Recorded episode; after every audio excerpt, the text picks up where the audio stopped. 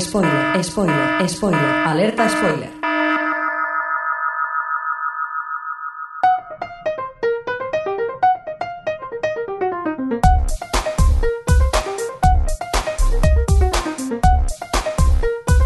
Ciencias Políticas con Sergio Jiménez. Calma, bondad, hermandad, amor. He abandonado toda posibilidad de paz interior. He convertido mi mente en un lugar oscuro. Comparto mi sueño con fantasmas. Avanzo cada día hacia una ecuación que escribí hace 15 años con una sola conclusión. Estoy maldito por lo que hago. Mi enfado, mi ego, mi rechazo a ceder, mi voluntad de pelear me ha puesto en un camino del que no tengo escapatoria. He añorado ser el salvador ante la injusticia sin contemplar el coste y cuando he mirado hacia abajo veo que no hay tierra bajo mis pies. ¿Qué he sacrificado? Estoy condenado a usar las herramientas de mis enemigos para vencerles. Quemo mi decencia por el futuro de otros. Quemo mi vida para crear un amanecer que sé que nunca veré. No, el ego que empezó esta pelea no tendrá un espejo, un público o la luz del agradecimiento. Así que, ¿qué sacrifico? Todo. Este monólogo de Lucen en, el episodio en el episodio 7 u 8 de Andor es eh, el monólogo que me, animó a, hablar, a dedicar un capítulo especial a Andor. Y es que, más allá de que me entusiasma eh, Star Wars y, es una cosa que siempre me ha gustado, y creo que si no he visto todo, he visto casi todo. Eh, Andor me, me, ha gustado mucho, aunque tardé en verla por, por cuestiones de, de, bueno, pues ya sabéis lo que es la vida. Eh, y sin embargo es posiblemente la obra de Star Wars que, más me ha gustado en un plano intelectual y, emocional. Porque si bien Star Wars es, es, una saga, es un universo que se ha movido siempre en la lucha del bien y el mal y, a grandes trazos en una dialéctica casi marxista, eh, tesis y antítesis y síntesis y demás, eh, su carácter, más bien infantil, juvenil, de aventuras, impedía prestar atención a, los detalles y a los matices eh, que, que, realmente puede ofrecer desde un punto de vista un poco más adulto. No es que esté mal que sea esto, es que la proyección de hacia dónde podíamos llegar es mucho más grande.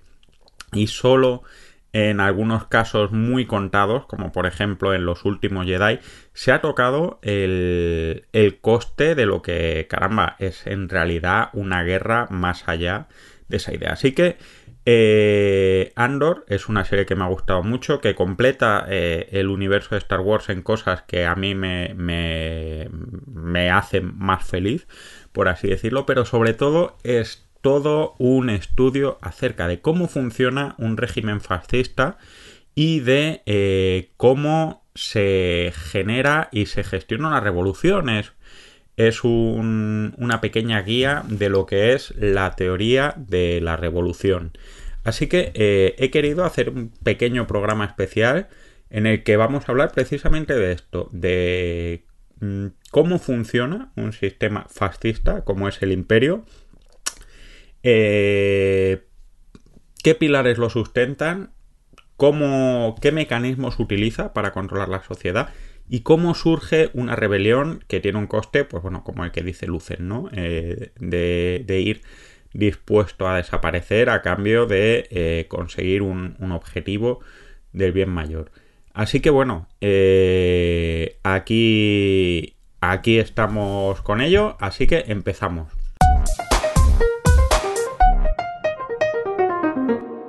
La operación sorpresa contra eh, eh, un pequeño convoy resistente en el que hay eh, varias bajas es todo un éxito para el gabinete de inteligencia del imperio. Este, esta operación ha provocado lo que creen la desarticulación del principal núcleo de esa resistencia que preocupa al servicio de inteligencia y sin embargo el mayor Partagaz resume todo en una cuestión. Lo de hoy no se trata tanto en, desarmar a la resistencia, sino en tener contexto al emperador después del fracaso de Aldani. Esto es básicamente el, principal objetivo de un sistema fascista. Eh, ya hemos hablado del fascismo en, algunos podcasts, hablando distinguiendo el fascismo, totalitarismo, autoritarismo y de por qué la gente eh, puede votar un partido fascista. Pero de lo que no hemos hablado es de cómo funciona el fascismo. Y es que el fascismo es, es una estructura de poder máximo y absoluto generalmente al servicio de una persona o de un partido. En el caso de Star Wars es esencialmente una persona, el, emperador, pero realmente el emperador nos pilla excesivamente lejos para todo el control de la galaxia. Sin embargo, ¿cómo hacemos que todo un sistema, que toda una sociedad que mm, se perpetúe y se articule en torno a la satisfacción de una persona o de un grupo muy reducido? Pues hay distintos niveles, ¿no? No, no hay una sola respuesta. Hay un grupo que es evidentemente el núcleo duro, esos eh, ese núcleo duro fascista que ha estado ahí siempre desde el principio apoyando y totalmente entregado a la causa, que es por ejemplo el, mayor Partagaz, este personaje interpretado por el actor que hacía también de Maestre Kyburn en Juego de Tronos, es una persona que que es, es, la esencia de, por así decirlo, el partido fascista del imperio, ¿no? Eh, posiblemente muy próximo al emperador, eh, muy fiel, muy implicado y con una principal función, que es mantener el control del imperio en todos los lados. Eh, el mayor Partagaz es un true believer. generalmente los sistemas fascistas no tienen tantos true believers, pero los que tiene son auténticos entregados a la causa y generalmente eh, cuando un sistema fascista se consolida se las apaña para colocarlos en los sitios más importantes. Y este hombre evidentemente está controlando esta especie de gestapo de servicio de inteligencia que no le preocupan realmente eh, las menudencias cotidianas sino el control de posibles connatos revolucionarios. Pero claro como os he dicho, estos, estos auténticos creyentes del fascismo no son tan comunes, necesitan una serie de cómplices. Y, y, los cómplices quizás más frecuentes y los más peligrosos son los que forman parte de esto que llamaba Hannah Arendt la banalización del mal, de aquellas personas que son cómplices necesarios y posiblemente protagonistas en muchos de los casos de esta opresión fascista, pero que no lo ven tanto como convicción, sino como un engranaje más de un sistema algo más complejo. Tenemos básicamente dos eh, principales actores dentro de esta Gestapo, eh, dentro de, de, esta, de esta mm, organización mm, de inteligencia imperial. La primera es esa mm, absoluta loca y, y, fanática de Dedramero, eh, esta mujer con una cara tan desconcertante que tiene una obsesión con, con el cumplimiento de, de la norma y con la persecución de la resistencia. De Dramero no parece que conozca al emperador y desde luego podría, puede o puede no tener una implicación con el imperio y con la gloria del imperio muy grande, pero tiene una absoluta obsesión por cumplir sus objetivos, por cumplir ese eh, objetivo de acabar con Andor, de reducir la resistencia al máximo, no porque sea el imperio el que esté en peligro, sino porque su trabajo es mantener el sistema y ese sistema eh, se sustenta con la eliminación de todos aquellos que puedan disentir. Posiblemente de Dramero, eh, si hubiera unos mm, procedimientos de Nuremberg, diría que es el equivalente pues al tipo que arreglaba las cañerías de la cámara de gas, de los campos de concentración. Diría, pues yo es que fácil simplemente cumplía órdenes, pero ese cumplimiento de órdenes son los que están generando el mayor dolor y la mayor opresión. Ella no se siente culpable, eh, no porque lo que esté haciendo esté bien por la causa del imperio, sino que no se siente culpable porque eh, ella está cumpliendo con su deberes, esa burocracia del mal, ¿no? Eh, la contrapartida de esta de Dramero es, eh, por otro lado, el, teniente Levin, ¿no? El teniente Levin, que es su rival encargado del área de Ferrix. Este hombre ni siquiera tiene una preocupación o una obsesión con cumplir la ley y mantener el orden, sino con su promoción profesional. Él está siempre intrigando con que no le echen la culpa de lo que no sale bien en su cuadrante porque es lo que le ayuda a a promocionar y cuanto más eficaz sea en su trabajo y menos errores cometa y menos le echen en cara, más va a avanzar. Estos dos son, mm, por así decirlo, la mayor visión de esa banalización del mal eh, más evidente, ¿no? De esta gente que mm, no hace el mal, no asesina, no oprime directamente, pero cumple órdenes que son necesarias para tal. No, no tienen ninguna convicción y sin embargo son está el, auténtico motor o la gasolina de este sistema. Luego tenemos otro tipo de, de, actores, que son aquellos que han encontrado eh, en el nuevo entorno una manera de promocionar socialmente, que es Sint Karin, y su madre. Sin Karin, este oficial corporativo eh, de policía que está un poco como del dramero, está ahí a medio lugar porque él siente que el asesinato de esos dos matoncillos en el primer capítulo, casi la primera o segunda escena de la serie, eh, es una injusticia terrible y el sistema tiene que responderse, pero sobre todo la pulsión de su madre es eh, ayudarle a prosperar, ¿no? Eh, hijo mío, eh, eres inútil, eres un fracasado y la única manera de prosperar en este sistema es apegarte al régimen, al partido, tirar de las relaciones familiares y personales de ese tío que parece que está bien posicionado y se mueve por un lado en su parte de, de como un burócrata mirando y validando piezas de, naves en un despacho que es totalmente, bueno, un escritorio que es totalmente una imagen de burocracia y que entraría en esa banalización del mal, pero eso a él no le, no le satisface. Él quiere reconocimiento, él quiere eh, ser una parte de, algo más grande y avanzar y no ser ese tipo que está claramente culpabilizado por la percepción de su madre. ¿Qué más tenemos en esta coalición? Pues tenemos eh, este grupo de gente que tiene una oportunidad de dar salida al sadismo y a su voluntad de poder. Estos son el sargento Linus Mosk, eh, que es básicamente este ayudante de policía de Sint Karin en Ferrix, y los dos primeros eh, asesinados o muertos por Andor. Esta gente en realidad el fascismo le da igual, pero le han dado una posición, su proximidad a este sistema fascista, le ha dado una posición de poder que le permite hacer básicamente lo que le dé la gana. Y por lo tanto, pues bueno, si estando arrimado al fascismo puedo hacer lo que me da la gana, ¿qué más tenemos que hacer, no? Luego tenemos otro, otro elemento mm, sumamente importante eh, en el auge de los sistemas fascistas, que es el apoyo de las clases acomodadas, ¿no? de esa gente con dinero que eh, lo financia y que ha tenido una posición de poder tradicionalmente y que en el mejor de los casos lo que hace es o apoyar someramente o, mira para otro lado. Y, esto lo vemos con Perrin Ferta, el marido de Mon Mothma, que es un tipo que realmente eh, le da igual el imperio. Mientras él pueda seguir haciendo sus fiestas y yéndose a sus sitios de alterne y todas estas cuestiones, pues caramba, ¿qué más puede pedirle a la vida, no? A él le da igual el imperio siempre y cuando no le quiten esa posibilidad de hacer fiestas. Y posiblemente si algún día pillan a su mujer haciendo esto, lo que le preocupará no es que su mujer haya sido desleal al imperio, sino que perderá estatus social y riqueza y demás.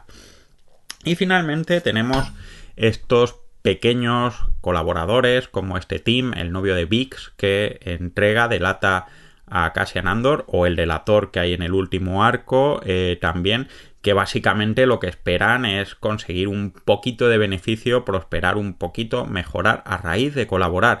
Lo mismo eh, es, comprar lealtades, eh, en este caso a un precio mucho más barato de lo que pueda ser Perrinferta o cualquiera de ellos, ¿no? Como veis, el, fascismo no es eh, una cosa solo de gente convencida, sino que necesita distintos argumentos o distintas maneras para afianzar o, atraer gente a su causa. En la medida en la que es eficaz integrando todo esto, pues es un sistema más sólido. Cuanto menos eficaz sea haciendo esto, menos sólido será el sistema, ¿no? Pues vamos a ver cómo consolida este sistema. Estás escuchando Ciencias Políticas. Cuando Andor llega a la caja, eh, observa que tanto él como todos sus compañeros están descalzos. Eh, una vez que baja del transporte en el que están, el oficial al cargo eh, pide que le que suelten una descarga provocando lo que parece un dolor insoportable y una paralización de todas las personas que están descalzas en el suelo. Y advierte que eh, eso es lo que espera a todos aquellos que no obedezcan ciegamente ese mandato. El fascismo eh, crece en gran medida como instrumento de control social a través de el, control.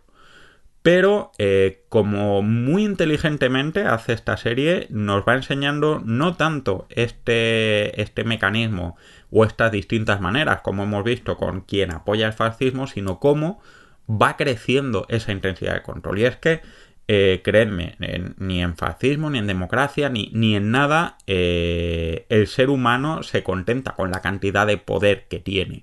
Eh, siempre busca más y por eso es importante los sistemas de controles y, equilibrios, ¿no? Porque eso es lo que evita que alguien tenga más poder del que tiene en la cuenta. Si, si os paráis a pensar, el, el primer tramo de episodios, los primeros 3-4 episodios de Andor, eh, el control que encontramos en Ferrix no es un control muy grande. O sea, sí, hay policía, de hecho es una policía corporativa, como una subcontrata del imperio, que hacen sus cosillas, sus abusos y demás, pero dejan a, todos estos trabajadores del metal, a este sindicato del metal, eh, tan tradicional en la resistencia eh, y en la cultura de las revoluciones y del movimiento obrero de la izquierda, eh, les deja hacer sus cosillas, ¿no? Sus contrabanditos, sus cosas de estas, digamos que eh, les deja mantener una serie de autonomía. No miro mucho, pero mientras no me des mucha guerra, esto, esto es, es algo tolerable. Este es el, óxido del que va a hablar Marva eh, a lo largo de. En, su proyección cuando, cuando la van a, poner en la pared, cuando es un ladrillo, ¿no? Eh, la cuestión es que eh, esto es conveniente y digamos que el imperio deja a la gente de Ferrix hacer sus cosas porque al imperio no le hace demasiada falta Ferrix. Y es que el siguiente arco es, es Aldani, ¿no? Y en Aldani tenemos eh, algo que parece secundario, pero pensad que es el lago de Aldani es un sitio sagrado para la población y esa población ha tenido que emigrar necesariamente porque en ese lago hay una serie de recursos que son interesantes para el imperio, ¿no? Eh, ya no estamos hablando solo de mientras no hagas demasiado y me dejes controlar, te voy a dejar en paz. Es ya eh, mientras hagas algo, mientras no me des guerra y no me haga falta lo que tú tienes, pues puedes estar. Y si me hace falta lo que tú tienes, pues me da igual, no necesito hacer mucho más. Te muevo y si encuentro folclórico, pues os dejo venir de vez en cuando. Y si no lo encuentro folclórico, no me interesa, pues porque voy a dejar venir, ¿no? Y este es el, segundo gran nivel. ¿Qué es lo que pasa? Pues que después de Aldani y, y de algunos problemas que, van surgiendo a lo largo del imperio, pues vemos un siguiente nivel, ¿no? Como vemos, el, control sube un puntito de intensidad y nos encontramos primero ese aumento de condenas mm, marciales eh, que hacen que como dicen cuando mandan a Andor a, la cárcel, eh, antes eran tres seis meses, ahora van a ser tres años. ¿Por qué? Pues básicamente porque no queremos que se nos suban a la chepa, no queremos mostrar esa debilidad que nos hace falta, eh, que no necesitamos porque lo que necesitamos es mostrarnos fuerte para que la cantidad de esfuerzo que tengo que hacer para mantener el control no sea tan grande, no me deje agotado, ¿no? Esto es la primera parte, la segunda, y no por ello menos importante es el salto a la caja. Y es que la caja nos enseña eh, dos cosas. Primero, el, panoptismo. El panoptismo es eh, un sistema utilitario que inventa Bentham o que define Bentham como una manera que de, eh, ortopedia o de emprisionamiento, de encarcelamiento, que consiste en que la gente tiene que comportarse siempre bien porque no se sabe cuándo le están mirando y si les miran y están haciendo algo mal van a sufrir. Eh, esto es básicamente lo que pasa en la caja. En cualquier momento puedes ser castigado siempre y cuando no cumplas las órdenes que pueden ser desde eh, trabajar rápido poniendo esos engranajes que parece un box de Fórmula 1 a, meterte en tu celda justo a la hora que te están diciendo. Eso provoca terror, eso provoca eh, una sumisión absoluta de las reglas porque la cantidad de dolor que nos han enseñado en el suelo electrificado es tan grande que cualquiera osa hacer esto. Pero, por otro lado, eh, nos encontramos con otra situación, ¿no? Y es que ese ejemplo del mm, rebelde amaestrado, que es Lino, eh, que, es ese jefe de, del, equipo de Andor, eh, interpretado por Andy Serkis, está totalmente entregado y subyugado, pero está totalmente entregado y subyugado porque tiene esperanza y ese es otro punto muy importante. El fascismo o los sistemas totalitarios necesitan generalmente un punto de esperanza para que la gente tenga algo que perder si, si no y que ese algo que perder contrapese las posibilidades de lo que pueden ganar si ganan. Lino es, es, una persona que está apoyando completamente al sistema hasta que descubre que en verdad esa libertad que está tan cerca no existe porque le tienen engañado. Y, y no solo eso, sino que además se sospecha que en realidad no están ni siquiera mirando porque les importa una leche. La gracia del panoptismo de Bentham es que el, el preso no sabe cuándo le están mirando, así que tiene que comportarse siempre bien.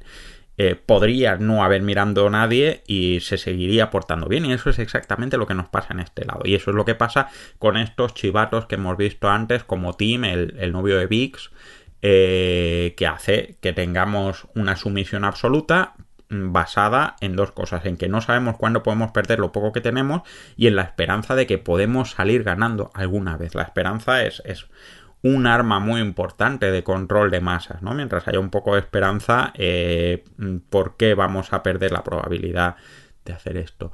Tenemos otro nivel todavía más duro y es que para todos aquellos que no entran por este lado tenemos la aniquilación del individuo y es lo que nos pasa con VIX, estas torturas psicológicas que parece que son gritos de, de niños y demás acaban mm, destrozándola al imperio por ellos podría estar perfectamente muerta, eh, pero en realidad lo que hacen es acabar, eliminar su voluntad, hacerla enloquecer. Podrían haberla matado, de hecho cuando ya le han dado toda la información podrían matarla, pero ¿para qué? Si simplemente eh, ya la han estado eh, aniquilando. Y finalmente tenemos eh, que el nivel más alto es cuando nos encontramos con la supresión absoluta de la sociedad, ¿no? Y es cuando el fascismo eh, necesita hacer un control tan estrecho que hace una disrupción absoluta en la vida cotidiana de las personas en todos los niveles, ¿no? Y, que se percibe. Y es lo que pasa un poco con el entierro, ¿no? Eh, parece que en Ferrix es muy importante este especie de empaderamiento, emparedamiento, el ladrillamiento de Marva y demás que, nos puede servir para tal. Y sin embargo, lo que acaba pasando es que eh, el, el, control que hacen, esa presión que hacen, esa escenificación de que hay tantos soldados imperiales apuntando y presionando y demás para otra cosa, pero tan presentes en esa vida, visibiliza ese control y hace que la gente se dé cuenta de que caramba, no dejamos vivir, ¿no? Y eso nos lleva a la última parte, cómo se construye una revolución. Estás escuchando Ciencias Políticas. Marva, en su holograma, deja un testamento en el que habla de cómo eh, lo que al principio era una pequeña molestia, un pequeño óxido que les limitaba a hacer algunas cosas, pero no era tan molesto, ha acabado ocupando tantos huecos de su vida que eh, ha acabado encarcelándolos. Y, Marva llama a, la revolución porque ese óxido, ese fascismo que ha ido, eh, digamos que retorciendo un poquito el, el, pellizco cada día un poquito más, es tan evidente que, que, ya no quedan más opciones, ya no queda la esperanza del hino, no hay una posibilidad, no hay nada por lo que valga la pena para iniciar esa lucha. Así es como se justifica una revolución con masas, pero pensad que esto es el último episodio de toda una temporada que ha empezado con eh, pequeñas eh, presiones mm, que no parecen tan grandes en Ferrix y que han ido creciendo. Y es que eh, ya hemos hablado alguna vez acerca del concepto de la lucha contra la injusticia, ¿no? Hay una parte muy importante de la doctrina de la revolución, derivada en parte de, las doctrinas católicas del siglo XVI, de los jesuitas y demás, y es eh, la lucha contra la injusticia, ¿no? Cuando algo se percibe que va contra una ley mayor, contra un bien mayor, en el caso de los jesuitas contra la ley de Dios, hay legitimidad, si no de confrontarlo, al menos de desobedecerlo. ¿Cuál es el problema? Que eh, la percepción de la justicia o la injusticia es algo bastante relativo en términos generales, ¿eh? ¿no? Y lo vemos todos los días cuando tenemos debates políticos sobre temas polémicos. ¿Qué es lo justo? ¿Qué no es lo justo?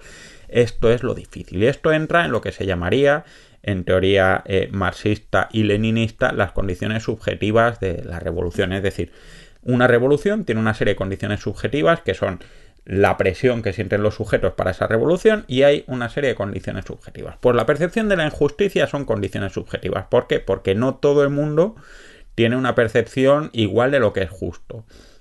Mon Mothma y Lucen tienen una visión clara de que, de que el imperio es injusto y por eso son los true believers de la revolución, ¿no? Son los que están ahí los primeros. Mothma, su, su prima, eh, Lucen, todos estos colaboradores, todos estos que participan eh, en el atraco, eh, en gran medida son personas que están marcadas por que tienen una, una concepción de, de injusticia pero no son suficientes para montar una revolución. Y ahí entra la, la cuestión de, de Lucen con lo que empezábamos con ese monólogo. Y es que el sistema permite, como hemos visto al principio, en Ferrix, pues actuar dentro de los. un poquito fuera de esos márgenes del sistema, ¿no? Permite, pues, hacer algo de contrabando, algunas cosillas que no resultan especialmente disruptivas para ellos, que les costaría mucho eliminar y que permite a la gente darle un poquito de oxígeno. Así que Lucen lo que hace, eso que dice que tengo que utilizar las armas de mis enemigos y demás, es lo que se llama, en teoría revolucionaria, eh, propiciar las condiciones objetivas de la revolución. Es decir, eh, hacer que la situación del sistema sea tan absolutamente insostenible que la gente tenga que tomar la decisión de o bien ser leal a ese sistema o bien rebelarse, ¿no? Y esto lo hace a través del robo de Aldani. El robo de Aldani no es una cuestión de robar para quitar dinero, porque ese dinero, pues bueno, eh, viene bien y puede ayudar a comprar, pero sobre todo lo que hace es dos cosas. Primero, muestra la debilidad del imperio y eso enfada al emperador, como hemos empezado con, con esa primera parte. Y en segundo lugar, hace que eh, el imperio tenga que redoblar la opresión para eh, que la gente no se le suba la chepa. Eh, esto es lo que hace la vanguardia del proletariado, ¿no? Si habéis oído hablar alguna vez de la revolución soviética y de Lenin y demás, eh, lo que dice es que el Partido Comunista, estos true believers, son la vanguardia del proletariado porque lo que hacen es ayudar a establecer las condiciones objetivas de la revolución para eh, conseguir que el sistema caiga, ¿no? Andor, por así decirlo, es una víctima, eso tiempo que se pasa en la caja porque se endurecen las penas, es una víctima del sistema, pero también es un mártir involuntario y necesario de la revolución, porque cuando hay tanta gente como Andor que se mete en la cárcel en un sistema en el que no va a poder avanzar, etcétera, etcétera, eh, va a haber más gente preocupada, más gente con miedo y la revolución va a ser más inevitable porque la situación es cada vez más insostenible, ¿no? Y, evidencia que no hay esperanza. Ferrix, eh, a fin de cuentas, muestra la anatomía o, la génesis de una revolución. ¿no? Hay un sistema eh, opresivo que va aumentando su presencia hasta hacer una disrupción, hasta interrumpir la vida cotidiana y los valores de, esa gente. Eh, hasta un punto en el que se dan cuenta de que están completamente a merced de ese sistema. Hay que tener en cuenta por otro lado, un, factor que no se habla lo bastante porque no es tanto obra de Lucen, sino una coincidencia, y es el papel de, la estrella de la muerte, ¿no? Vemos que, oportunamente se junta eh, el hambre, que es poner más orden eh, y meter más miedo en el imperio, con las ganas de comer, que es la necesidad de tener recursos para hacer la estrella de la muerte es un poco el equivalente a lo que pasa en la Revolución Soviética con la Primera Guerra Mundial, ¿no? Ya la gente estaba un poquito descontenta con el zar eh, y con cómo tenía el zar Rusia, pues ya cuando los metes en la Primera Guerra Mundial y empiezas a mandar gente y a reclutarlos por fuerza, a mandarlos a, morir a, otro país, a gente que es bastante pobre y estas historias, pues eh, aumenta esa presión. Posiblemente el imperio podría haber sobrevivido sin la estrella de la muerte, pero en la presión que necesita de mano de obra para aumentar ese terror, ese instrumento definitivo de terror que es la estrella de la muerte, acaba haciendo que el coste que tiene que soportar la gente que está oprimida por el imperio no pueda, eh, no sea admisible en términos de, de coste-beneficio o al menos de lo soportable, ¿no?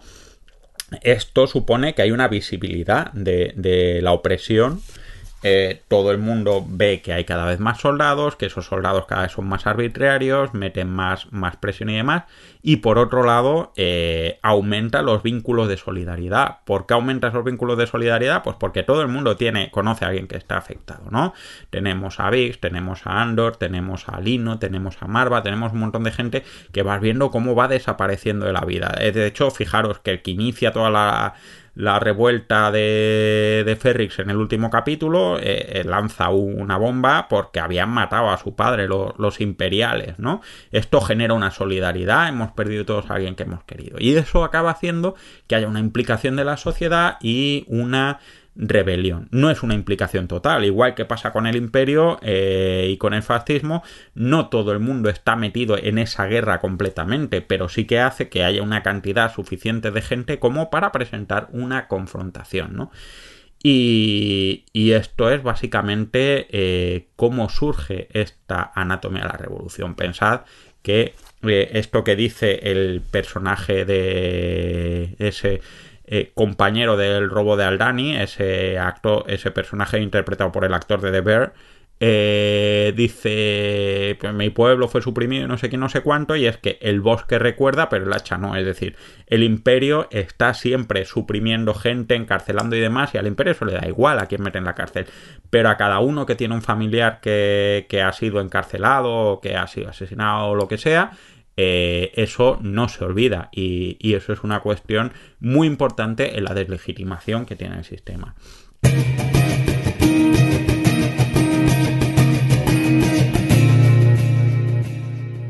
Y bueno, esto ha sido todo. Yo la verdad es que me muero de ganas de ver la segunda temporada eh, cuando sea esto. No sé si le afectará a la huelga de guionistas.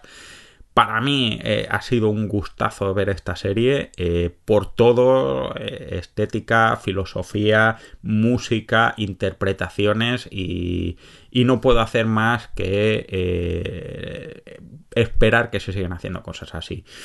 Eh, ya sabéis que me podéis encontrar en Twitter, arroba Crashelrao y arroba Poder y Series. Estoy también en Facebook, estamos también evidentemente en la página web de Sons, en, en iVoox, en todos lados. Podéis dejar comentarios, sugerencias, increpaciones, cualquier cosa de estas.